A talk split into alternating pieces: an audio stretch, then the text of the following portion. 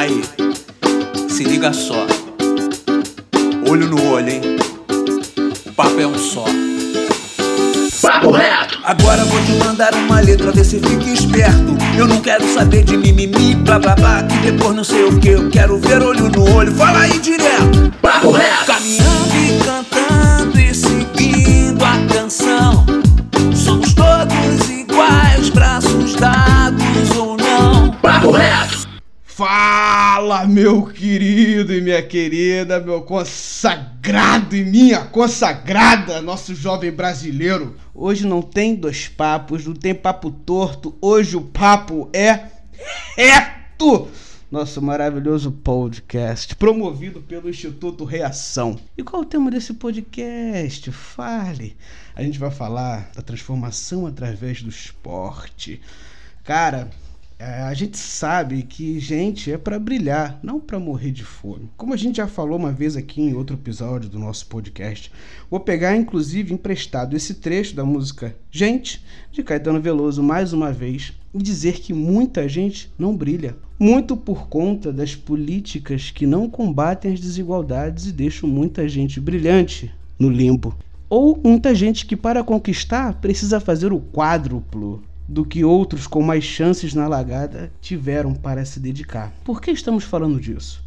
Ora, somos educadores em uma ONG e essas iniciativas existem por conta dos problemas de desigualdade, como acabei de falar, e também porque entendemos que o esporte é capaz de fazer muita gente brilhar. Quem vos fala é o Pedro Aurélio, educador do Instituto Reação. E vamos construir esse debate junto com os nossos mediadores lindos e maravilhosos, fabulosos, que são os educadores do Instituto. Esse ser, esse homem maravilhoso chamado Gilson Jorge. Fala, Gilson! Bom dia, boa tarde, boa noite. Estou aqui ansioso por esse papo para aprender um pouquinho mais, já que eu sou novinho, estou chegando agora, sobre esta instituição que eu conheço há pouco tempo, mas já mora no meu coração. E essa mulher divinamente linda, maravilhosa, retumbante, chamada e educadora Mariana Barbosa. Fala, Maria. Olá, pessoal. Tô super animada para esse papo reto com dois gigantes. E os nossos convidados, que vou começar aqui pelo nosso aluno da UB5, Carlos Adriano. Oi, Carlos. Salve, boa noite. E ah, agora eu vou ter que falar, na moral, a gente tá com boa moral, hein? A gente tá aqui com o medalhista de bronze nas Olimpíadas de Atenas em 2004. Ele é fundador e presidente do Instituto Reação. É o Flávio Canto. Fala, Flávio! E aí, Pedrão, que honra estar aqui no Consagrados, Consagradas, nos jovens brasileiros e brasileiras, e acompanhado com muito orgulho aí tudo que vocês estão fazendo. Gilson, Mari, Pedro estão voando aí no podcast e hoje estou aqui com o Adriano. Uma honra estar aqui com vocês, finalmente, gente. Obrigado aí pelo convite. Tamo junto. Dessa vez, quem vai começar mandando papo será o nosso educador Gilson Jorge. Manda o papo, Gilson. Então, galera, fala aí, Flávio. Olha só, eu falei na minha abertura que eu tô comecei a trabalhar há pouco tempo aqui do Reação e é, já deu para ver que é uma instituição fantástica, assim. Eu tô adorando fazer esse trabalho, embora remotamente. E aí, eu tô muito empolgado para ouvir você falar um pouco mais de como surgiu o Instituto Reação e qual é o seu sonho grande com Reação. Conta um pouquinho pra gente. Bom, vamos lá.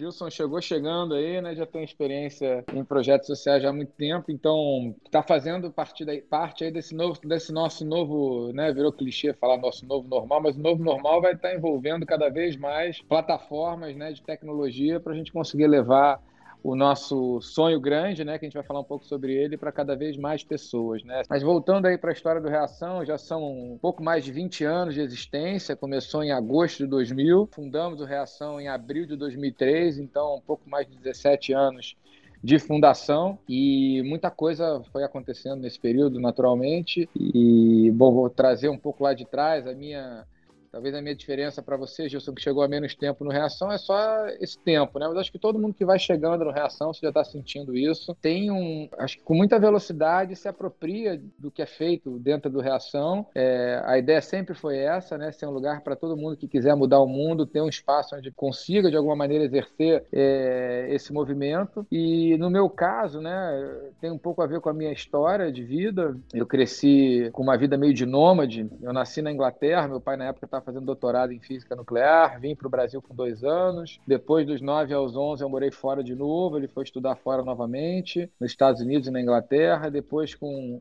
19, eu comecei o judô com 14, mas com 19 eu entrei na seleção e passei a rodar o mundo aí, é, representando aí a seleção brasileira e conhecendo outras realidades, outros países, e normalmente países é, mais desenvolvidos do que o nosso, especialmente no quesito distribuição, é, justiça social, e sempre eu tive uma capacidade de, de reflexão maior que meus amigos que estavam sempre aqui. Eu sempre ia e voltava, então sempre fazia essa comparação com os países que eu, eu visitava. E acho que isso foi me fazendo ter vontade de mudar um pouco o panorama da cidade que eu cresci. Né? O Rio de Janeiro, por ter essa, essa geografia né, de montanhas e morros aí espalhados pela cidade, você não tem uma periferia escondida, né? você não tem favelas distantes ou escondidas. Você está todo mundo, de alguma maneira, junto e misturado, embora com os tais tantos muros invisíveis que a gente tem distribuídos aí pela cidade, separando é, mundos que pouco se comunicam e se encontram. E quando é, eu tinha meus 16, 17 anos, eu comecei a fazer alguns movimentos, muito mais na área da, da filantropia, do assistencialismo, que era o que eu tinha aprendido, né? Para mim,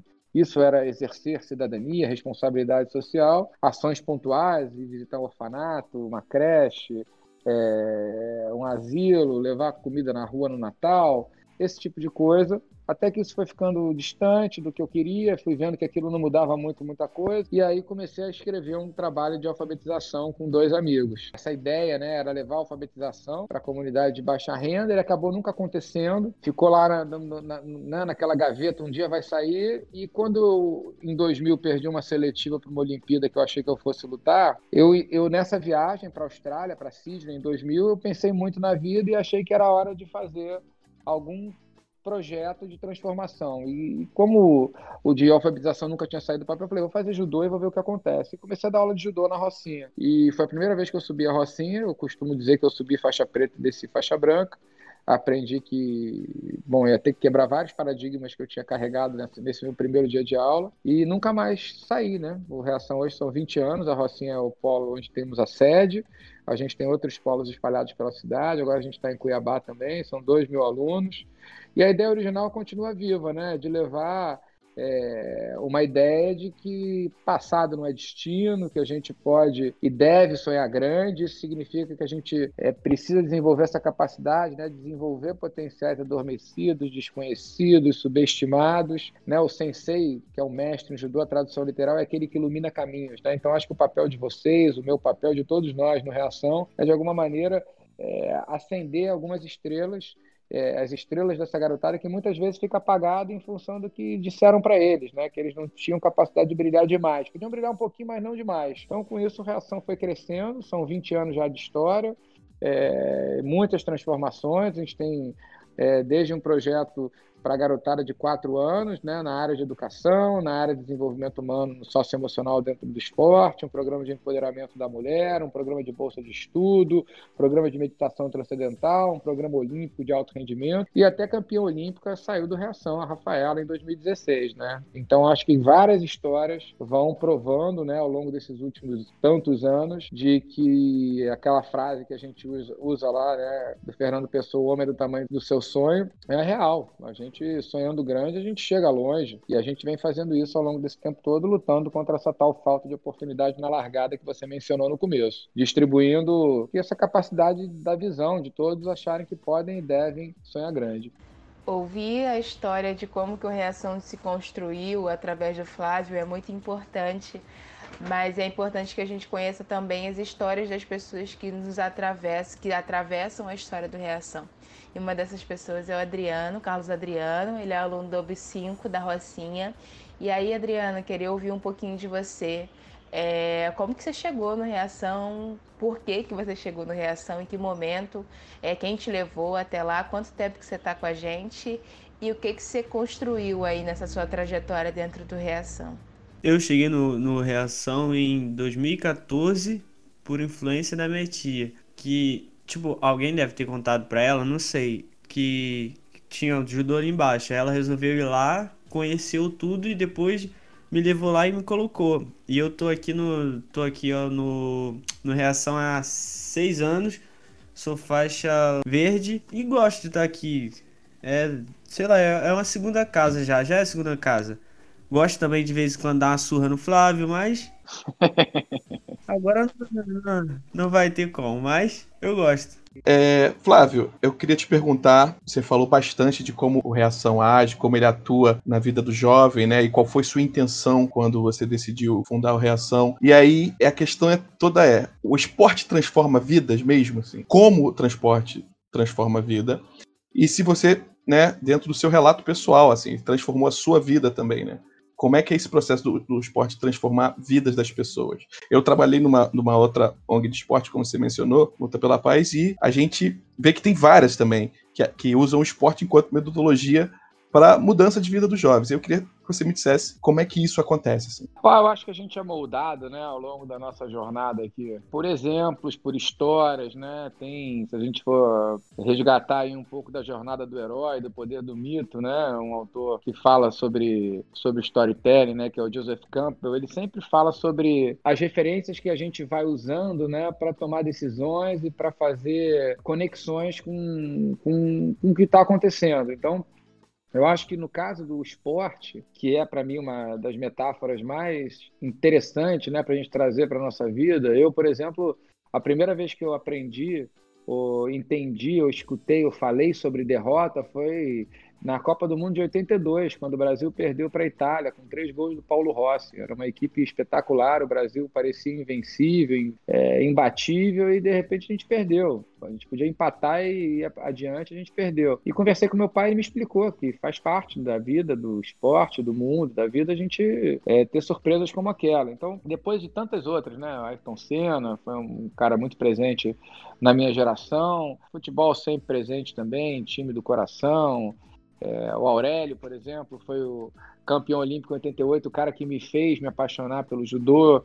É, na Olimpíada anterior, Joaquim Cruz e Ricardo Prado foram caras que me fizeram me apaixonar pelo esporte. Então, se eu for olhando para trás, eu vou sempre ter alguns exemplos, algumas histórias que serviram para me fazer me associar a essa ideia de que eu também poderia ser algo. Fala-se muito isso, né? Desde a antiguidade, a gente precisa de pequenos heróis, nem que sejam pequenos, né, para lembrar, para nos lembrar que a gente também é capaz, né? Então, a gente precisa de bons exemplos e desses tais heróis para a gente se lembrar que a gente também pode fazer coisas que parecem, talvez em primeira mão, pouco prováveis. Então acho que o esporte tem essa força, tem essa capacidade de ensinar a gente a cair e levantar. O esporte, o judô no nosso caso, tem essa simbologia muito presente, né? Você está toda hora caindo e levantando, isso é muito simbólico para a vida. Então acho que é uma excelente metáfora, excepcional metáfora para a gente usar para formar uma criança, um jovem, um adulto, nessa caminhada que a gente tem por aqui. A gente escolheu chamar essa metodologia de o caminho,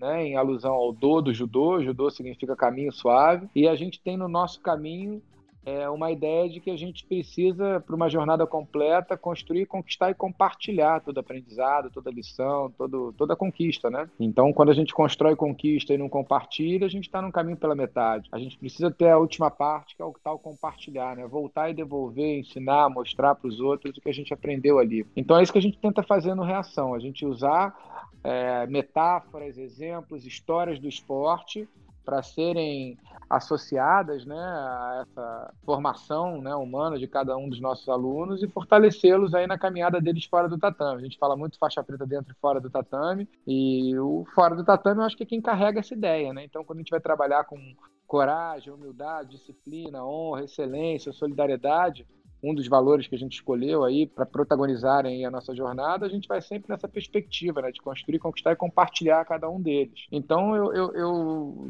estou cada vez mais empolgado, animado. Hoje fala-se muito em soft skills, né, nas competências não cognitivas, né, cada vez mais, porque o mundo tem um dinamismo, vai mudando tudo. Então, competências que outrora, né, as competências cognitivas que outrora eram fundamentais para você ser bem sucedido, muitas vezes elas não têm mais sentido porque chega um big data, alguma nova tecnologia e aquela e ficam obsoletas. Então, o que você tem de mais relevante hoje é a capacidade sua de criar, de, de ousar, de, é, de cair, levantar são esses valores que a gente aprende com muita força no esporte. Então é isso que a gente vem trabalhando no judô, no reação. Eu acho que a gente tem um, uma baita ferramenta e uma ferramenta que atrai todos, né? Especialmente às vezes até os piores, né? no sentido de até às vezes mal intencionados. Vou lá aprender a brigar, aprender a lutar. E chega a gente tem a cultura da paz onipresente aí no, no tatame e a gente vai aos poucos trabalhando com equilíbrio, né? Em todo aluno que a gente tem. Tem muita coisa para falar, né? Nesse sentido. Tô tentando ser econômico aqui que não é meu, meu forte. Né, é, então, não, eu só queria saber se o Adriano tinha algum comentário sobre essa coisa da transformação do que o esporte faz na vida nossa. Se ele sente isso na vida dele, né? Como é, como é que ele sente isso? Eu, no começo, assim, sempre, sempre desde criança, sempre fui uma peste, né? E, ou seja, sempre fui agitado, muito agitado. Aí de um, de, de um tempo, tipo, eu entrei do reação, eu comecei a ficar a mais, ser mais calmo, ser obediente, essas coisas. Obediente entre aspas, né? Tem algumas coisas também de vez em quando. Mas o esporte ele muda muito, muito a vida da, das pessoas. Depende, tipo, se for um esporte coletivo, você aprende a trabalhar em grupo. Se for um individual, não tem esporte individual, na verdade. Todo mundo tem uma equipe. É impossível você ser alguém sem ter uma equipe. Então, para mim é isso. Flávio, lá no começo da nossa conversa, você começou contando do trabalho que você realizava antes de fundar o Reação e que a gente classifica aqui como um trabalho assistencialista, né? E que você percebeu que o impacto desse trabalho não era o impacto que você gostaria de promover na vida das pessoas. E você também fala muito da diferença de inclusão e integração, né? Você pode falar um pouquinho pra gente é, como que você entende a diferença entre esses dois termos e como que isso impacta né, no trabalho que você promove no Reação?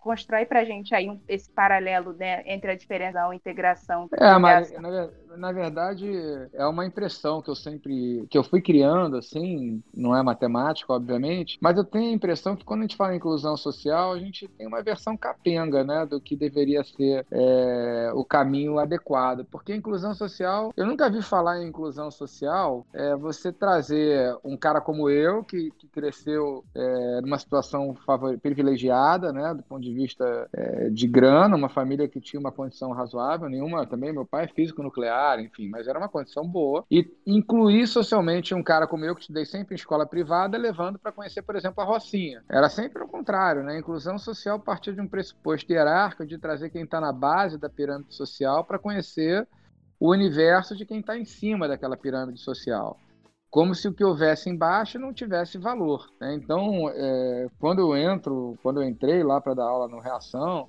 há 20 anos, eu fui com essa ideia, vou levar inclusão social para esses para essas crianças, para esses alunos aqui que eu vou ter e tal. E eu imediatamente, por isso que eu brinco, eu subi faixa preta e desci faixa branca, porque eu entendi rapidamente que aquilo ali era uma grande besteira, né? Quem estava sendo incluído ali? Havia um movimento ali de integração, eu estava aprendendo muito, estava ensinando, a gente estava trocando o tempo inteiro. Então a gente foi aos poucos eliminando essa expressão inclusão social por conta desse viés hierárquico e preconceituoso que tem na expressão, né? E, e, tra e transformando em integração. E eu sempre tive para mim que a gente precisava, de alguma maneira, levar essa ideia do que a gente faz no Reação para outros lugares também, né? Que fossem distantes do, do senso comum. Né? A gente tem um programa olímpico hoje já misturado, a gente tem alunos que vêm é, da Cidade de Deus, da Rocinha, de comunidade de baixa renda, e você tem alunos que vêm de uma condição social é, mais favorecido. Então, por exemplo, na última Olimpíada a gente teve a Rafaela Silva, que foi campeã olímpica, cresceu na Cidade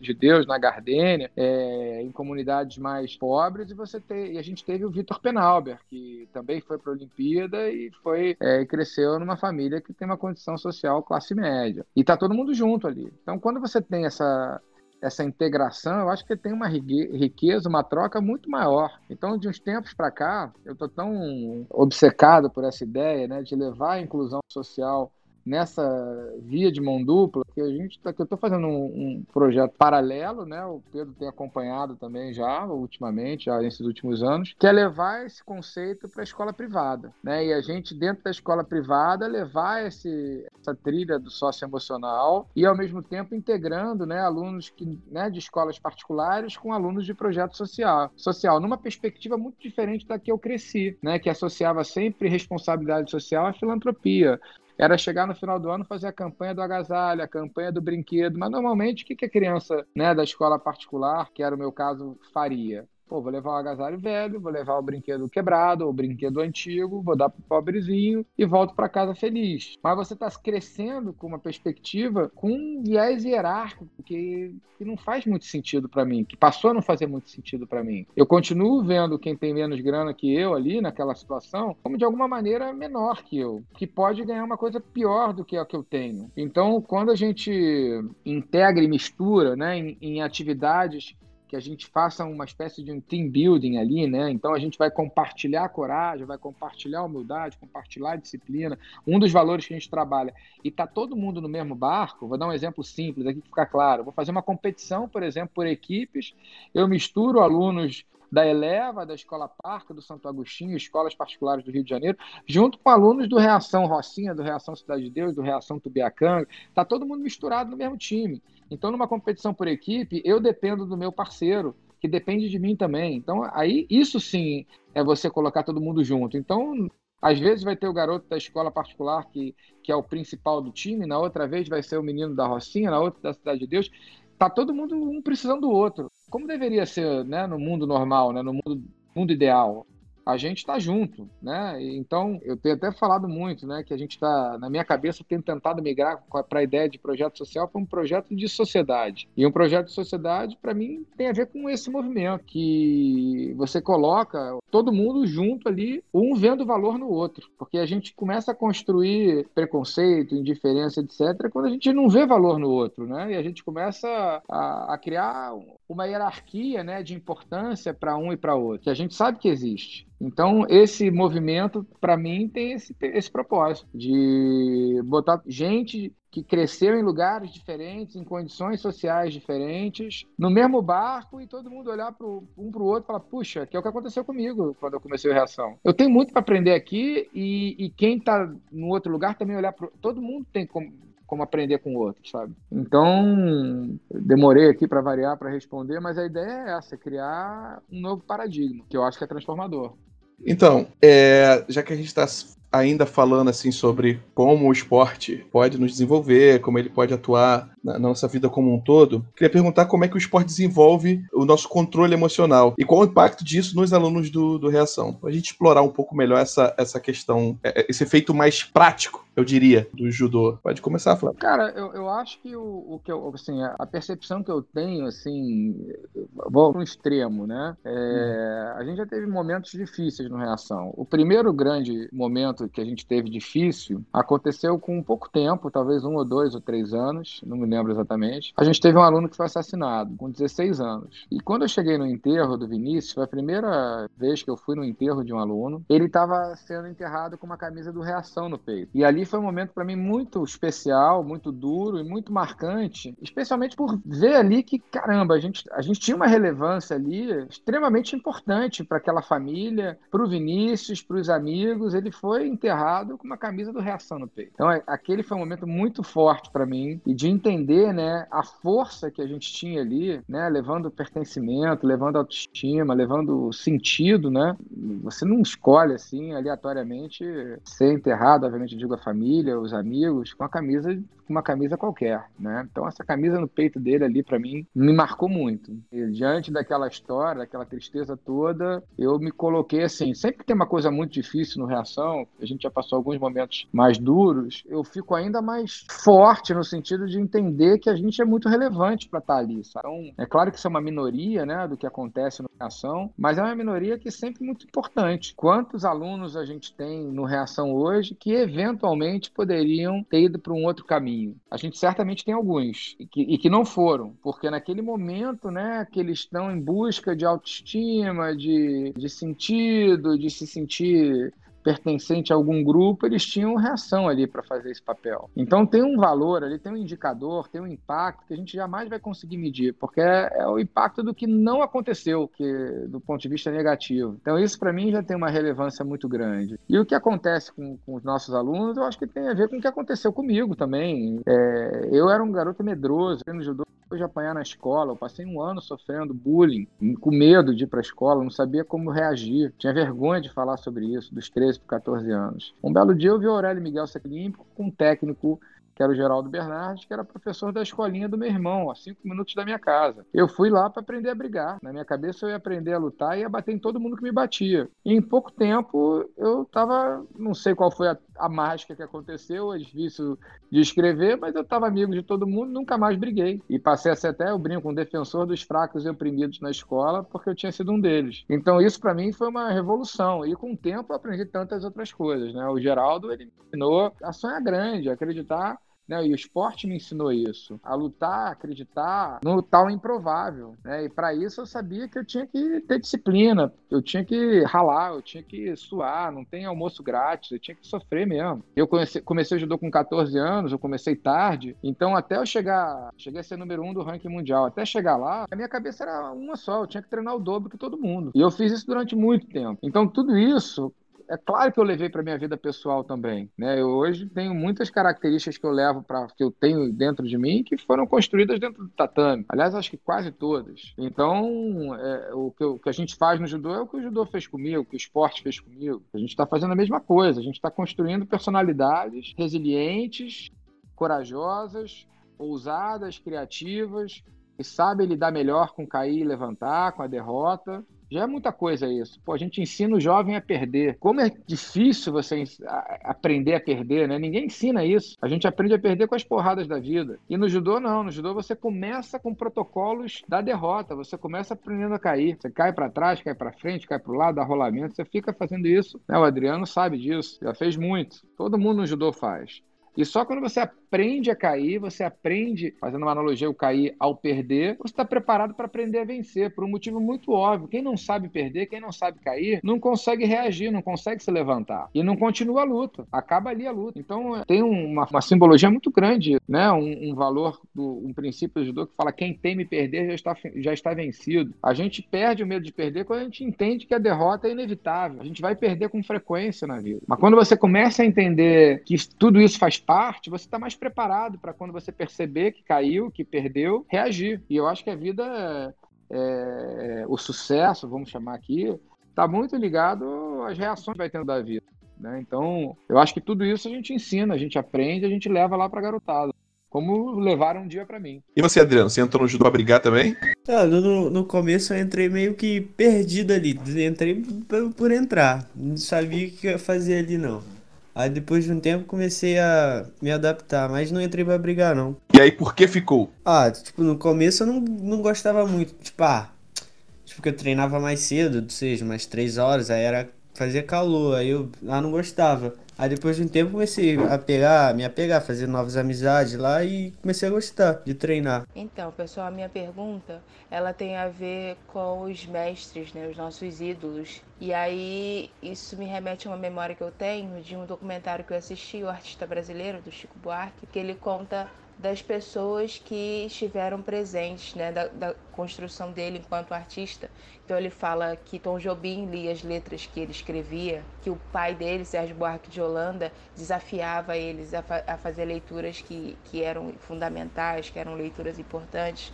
Então, é, também já ouvi Flávio várias vezes falando do, do Geraldo Bernardes como alguém que acreditou nele, que acreditava ele, que acreditava em tudo que ele viria a ser. Então eu gostaria que vocês falassem um pouco de quem são os ídolos de vocês, né? Quem são as pessoas que acreditavam vocês antes mesmo de vocês acreditarem e também quais foram os principais ensinamentos que essas pessoas passaram para vocês e que vocês carregam por toda a vida uma das principais pessoas que me inspiram é minha mãe e a minha tia. E, tipo, de ídolo assim eu tenho é o Cristiano Ronaldo, que com ele aprendi que nada é impossível. Se ele sonhou, se você sonha com isso, você corre atrás e você consegue. Eu tava vendo a entrevista dele ele falando sobre isso, que, tipo, ninguém acreditava nele. E ele sempre na cabeça dele colocando: eu vou conseguir, eu vou conseguir, e conseguiu. Ele conseguiu, inclusive, levar um título, né? Que foi a Eurocopa, né? Pro Portugal, que a seleção de Portugal não era a favorita, né? E tipo, não foi só a Eurocopa, ele deu uma, uma liga aí da- que a, Euro, que a UEFA criou pra Portugal, mais um título pra Portugal, ou seja, ele fez tudo possível pela seleção. Mesmo não jogando naquele jogo da, da final da Eurocopa, ele tava lá dando apoio moral ao time. Flávio, conta um pouquinho pra gente sobre seus ídolos também. Eu, eu tive assim, em casa eu tenho uma relação com os meus pais que foi muito importante, é muito importante, né? Eu cresci jantando com eles todos os dias durante muitos anos, então a gente sempre teve jantares muito especiais no nosso dia a dia, de conversas, de provocações. Então isso acho que foi talvez uma das grandes riquezas aí da minha formação. E no esporte eu sempre cresci vendo e me inspirando em, em alguns atletas, né? De, e essa capacidade de, de fazer coisas muito grandes, assim. Geral, ele era o técnico daquela seleção de 88 olímpica, quando o Aurélio Miguel foi campeão. Para mim, aquilo me marcou. Eu acho que quando você tem um campeão olímpico brasileiro, parece que fica mais acessível você também ter esse sonho. Aquilo despertou a minha vontade de, de ser um campeão no esporte. E eu comecei com, Aure- com Geraldo, né? Eu comecei tarde, com 13 para 14 mas comecei com um cara certo, né? O Geraldo ele tem um, um olho assim de um olhar que te faz acreditar, né? Eu brinco que ele sonhou por mim durante muito tempo, porque era difícil sonhar muito grande com a idade que eu comecei. E eu apanhava muito, eu cresci apanhando no judô. Eu não fui um cara prodígio que cresceu desde garoto vencendo tudo. Eu dos 14 até os 19, que é quando eu eu entrei na seleção brasileira, eu nunca tinha ganhado um campeonato carioca. Então, de repente, eu fiz uma seletiva entre os adultos, eu era júnior ainda, era a minha primeira competição de faixa preta no Brasil. De repente, eu ganhei e fiquei na seleção durante muitos anos, mais de uma década. Mas até chegar nesse dia, eu perdia muito. E o Geraldo, eu me lembro que eu chegava na segunda-feira e ele falava: ó, página virada, passou, vamos para a próxima, paciência, sua hora vai chegar, só persistir. E me levava com ele para treinar na seleção brasileira, ele dava treino nessa época para a seleção feminina, então eu ia lá faixa laranja, faixa verde, moleque, ia treinar com a seleção brasileira, e ele me levava depois para a seleção masculina, eu apanhava, mas ele estava sempre me carregando. O Geraldo brinca que tinha um pessoal que falava para ele que eu, eu era o sonho impossível do Geraldo, né? Porque era meio forçação de barra levar aquele moleque para esses lugares. Mas eu não sei, ele via um ele fala, eu já perguntei para ele o que, que você via em mim, né? É, e ele fala um brilho no olho que era fora do normal, assim, era diferente. E eu estimulei, incentivei, incentivei, e a gente já viu ele fazer as pessoas, né? Recentemente com a Rafaela, que foi campeã olímpica, e tantos outros, né? Ele tem uma capacidade de, de fazer você ir aos poucos acreditando, né? Quando você está perdendo, ele fala que você tem que ter paciência. Quando você está vencendo, ele fala que tem que treinar mais forte ainda, porque página virada, você foi campeão ontem. Mas quando você vai para a próxima luta, é uma nova luta, vai carregar a medalha da última competição nessa nova luta. Então eu sempre cresci com essa coisa, sabe? De, de treinar muito, de ganhar grande. Então o Geraldo, sem dúvida nenhuma, foi o cara. Eu tive ele, tive Paulo Caruso também, que também trabalha conosco no Reação, como meu segundo é, sensei mais importante, mestre. Esses dois foram os mais importantes da minha carreira. E sem eles eu não teria sido nada. Né? Então não teria tido nenhum sonho que teria chegado, nem não teria sido nada. Então é muito, muito, muito importante o papel que vocês fazem como educadores, que nós fazemos lá hoje, que cada, eu cada vez menos, eu brinco eu virei cartola, né? agora estou mais na gestão do reação, mas que os senseis fazem, né? e vocês três são senseis também, iluminam caminhos. Sensei é aquele que veio antes, né? a, a tradução literal. E isso tem um poder, né, uma responsabilidade enorme, né? Na Grécia Antiga, quando tinha invasão, é, alguma invasão na cidade, eles iam proteger os anciões, porque os anciões eles eram os caras que tinham conhecimento adquirido que tinha que ser protegido. Né? Depois, com o tempo, hoje em dia, você protege sempre os mais jovens, tem uma cultura que é o inverso. Né? Senado é de senil, senil era uma, né, menção a senil, quem tem experiência, sabedoria, sapiência. Né? Senil tem a ver com, com, com experiência, com tempo, né? E então, é, sensei é isso, é o que veio antes. Então, essa é a responsabilidade que a gente tem que o Geraldo exerceu comigo da melhor maneira possível. Me fez enxergar o que eu não via. É, então, gente, é, dito isso, né, essas belas palavras, palavras de peso aqui nesse podcast fantástico que acabamos de fazer, que estamos fazendo e que vamos fazer, porque é uma construção, é permanente.